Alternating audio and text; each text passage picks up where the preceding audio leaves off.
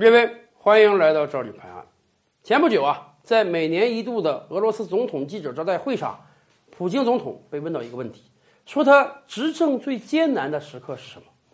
普京痛苦地回忆了一下，他说啊，他执政最艰难的时刻就是2004年的别斯兰人质危机，那场危机是俄罗斯遇到的最大宗的恐怖袭击事件，最终几百个人质丧生。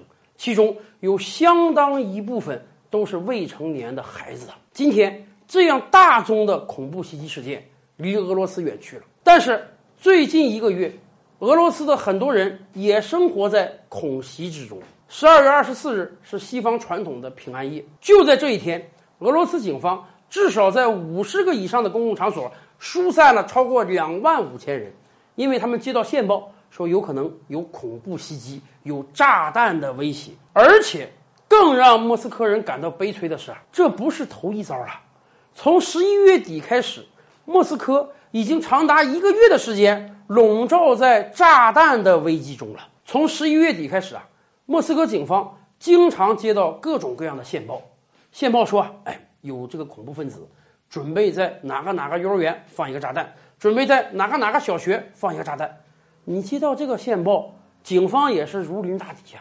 马上第一时间，第一个要干的事儿啊，疏散人群，把这个幼儿园也好啊，这个小学也好啊，所有的人全部疏散掉，然后派出专业的防爆小组，全面细致的搜查整个学校、整个幼儿园。结果一番大阵仗下来啊，发现情报是假的，整个学校也好，整个幼儿园也好，没有任何炸弹，危机解除，好吧。没有新闻就是最好的新闻，这总比真找到了一个炸弹强吧。然而，令莫斯科警方困扰的是，从那一天开始，几乎每天警方都要接到几个、十几个甚至几十个这样的线报，有的说在学校，有的说在地铁站，有的说在百货大楼，有的说在政府机构。线报说，恐怖分子非常猖獗啊。在这各种各样的公共机构里面，就要放置炸弹，制造恐怖事件。于是，整个俄罗斯警方那都是如临大敌呀。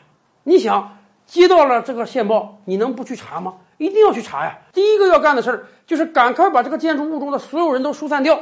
疏散掉之后，派防爆小组一片砖一片瓦的去查，看看炸弹到底放在什么地方。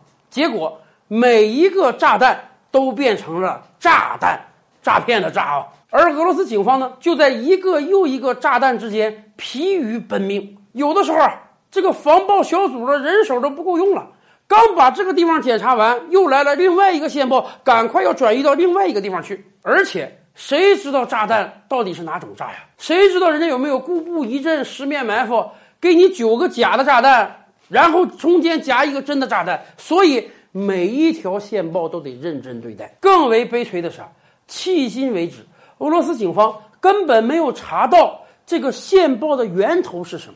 你按道理讲，如果有人打了匿名电话说啊某某歌剧院放了个炸弹，警方完全可以通过电话查到是谁拨打的这个电话，这是一个恶作剧呢，还是真有恐怖分子要这么干？但是俄罗斯警方接到的所有线报呢，全都是用加密邮件传递过来的。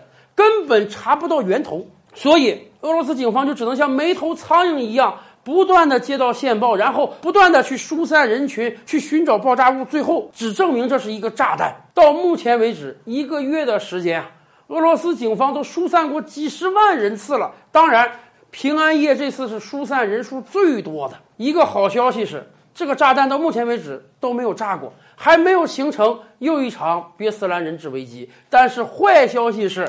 俄罗斯警方也不知道，到底什么时候能抓住发布炸弹的人。更多大千世界，更多古今完人，点击赵吕拍案的头像进来看看哦。